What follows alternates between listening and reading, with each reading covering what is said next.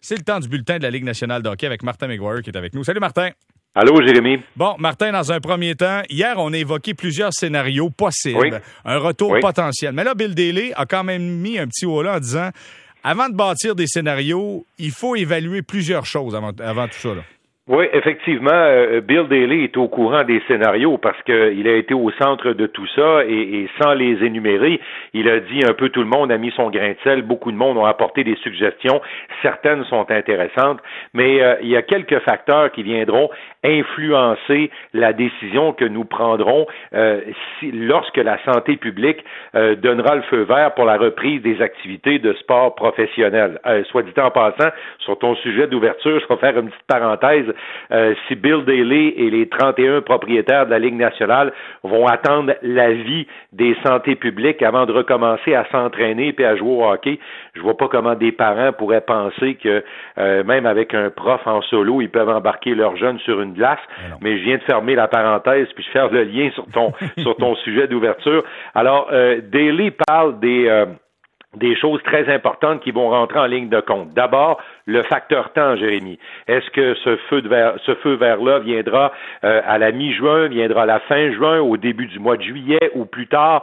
Ça, toi, moi, Bill Daly et tous les propriétaires de la Ligue nationale n'ont aucune réponse là-dessus. À ce moment-là, ce sera l'évolution euh, ou, le contrôle euh, d'une certaine propagation du coronavirus qui donneront les réponses à tout ça. Bill Daly a parlé quelque chose d'intéressant quand il a mentionné des choses qu'il faudra prendre en considération c'est la présentation ou non des Jeux olympiques. Semble-t-il qu'il y, y, a un lien à faire avec le fait s'il y aura ou non des Jeux olympiques, et vous me voyez venir, la présentation des jeux ou non est liée au diffuseur. C'est NBC le diffuseur des Jeux olympiques. Et qui est le diffuseur national des matchs de hockey? Ben, c'est NBC également, NBC Sports. Alors, il semble y avoir un enjeu à savoir est-ce qu'il y aura des plages de diffusion disponibles pour les matchs de hockey. Et l'autre élément qui viendra euh, euh, entrer dans la décision, dans le processus, c'est lorsque nous recommencerons, dit Bill Daly, est-ce que nous présenterons nos matchs devant public? Est-ce que nous présenterons nos matchs à huis clos? Ça, c'est l'élément que nous ne contrôlons pas actuellement. OK, ben c'est un dossier qui sera à suivre évidemment, mais je pense que c'est l'endiguation ou non de la COVID-19 qui décidera d'une multitude de choses. Bon, maintenant, tu sais, ici, c'était la grogne avant que tout ça arrive, c'était la grogne contre le Canadien, possibilité de ne pas faire les séries une troisième année de suite, quatre fois en cinq ans. Euh, mais c'est la même chose du côté des Blackhawks de Chicago qui ont raté les séries pour les trois dernières années, puis il n'y aura pas de chasse aux sorcières du côté de Chicago? Non, il n'y aura pas de changement. Le président de l'équipe, M. John McDonough, est, reconduit, euh, McDonough, pardon, est reconduit dans ses fonctions. Stan Bowman, le directeur général, est l'un des plus jeunes entraîneurs de la Ligue nationale actif actuellement, euh, Jeremy Colleton, qui a remplacé, on le sait, euh, Joel Kenville. Colleton était l'entraîneur-chef du club école lorsqu'on a remercié Joel Kenville, et ça a été confirmé par le président et copropriétaire de l'équipe euh, Rock Words, euh, Monsieur Words, donc, qui a fait cette confirmation-là. Rappelons que sous euh, l'administration de Monsieur Bowman, il y a quand même eu des coupes Stanley. Ça a commencé en 2009, lui. Il a remplacé Dale Talon à ce moment-là. Alors 2010, 2013, 2015 ont été des années de, de championnat pour pour Stan Bowman comme directeur général.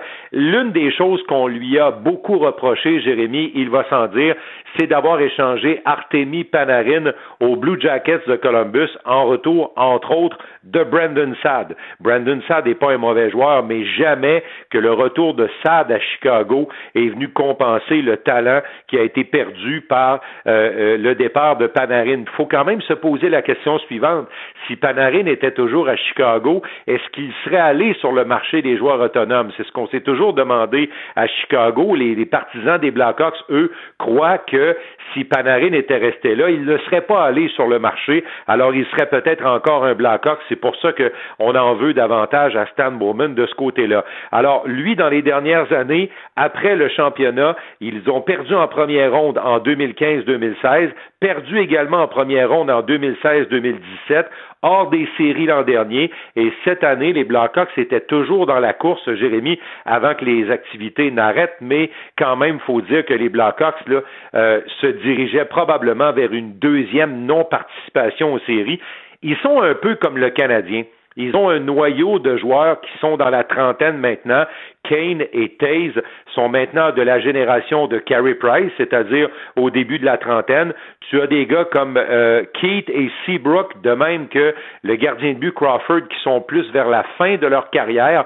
C'est 34 ans et plus pour les trois joueurs que j'ai mentionnés. Mais il y a quand même des gars comme Debrincat, Strom, qui sont dans la vingtaine, Nylander, le jeune Dak, qui est très prometteur à 18 ans, et euh, le jeune Kubalik, qui, lui, a été une des meilleures recrues cette année dans la Ligue nationale, mais qui a 24 ans. Alors, à Chicago, Jérémy, il y a, il y a quand même un fossé entre les joueurs qui ont, qui ont été euh, des gloires passées des Blackhawks, des championnats et des nouveaux euh, qui tendent à vouloir donner un nouveau souffle à cette franchise-là, mais il va y avoir beaucoup de travail à faire là-bas, un peu comme à Montréal. Maintenant, tu veux me parler d'un gars de Sorel que j'adore, parce qu'il est ah de Sorel, Marc-André Fleury, qui est extrêmement généreux. Écoute, tu sais qu'à cause de lui, tu n'auras probablement pas ton buste euh, à oui, Sorel. Pas mal convaincu de ça depuis longtemps. C'est sûr que tu vas arriver deuxième, mais juste deuxième, Jérémy. Juste deuxième. Non, non, non, il y a François Beauchemin qui est là quand même. Ah, troisième, troisième. Ouais, puis il y a un gars qui s'appelle Pierre Mondou aussi, fait que ça va être pas mal en arrière, je pense. OK, OK. Alors, euh, écoute, Marc-André Fleury a donné 100 000 de sa poche euh, pour un fonds euh, qui viendra à vouloir euh, compenser les employés, les ce qu'on appelle les employés d'événements, les placiers, les gens de concession qui travaillent lorsqu'il y a des matchs des Golden Knights. Et l'aréna des Golden Knights est utilisée pour deux choses, les spectacles et les Golden Knights. Il n'y a pas de basketball dans cette aréna-là. Alors les Golden Knights sont le principal employeur, entre guillemets, de ces gens-là. monsieur, le propriétaire de l'équipe, monsieur Foley, a, a mis 500 000 dollars pour, pour garantir un peu de revenus pour ces gens-là tant que le hockey ne recommencera pas.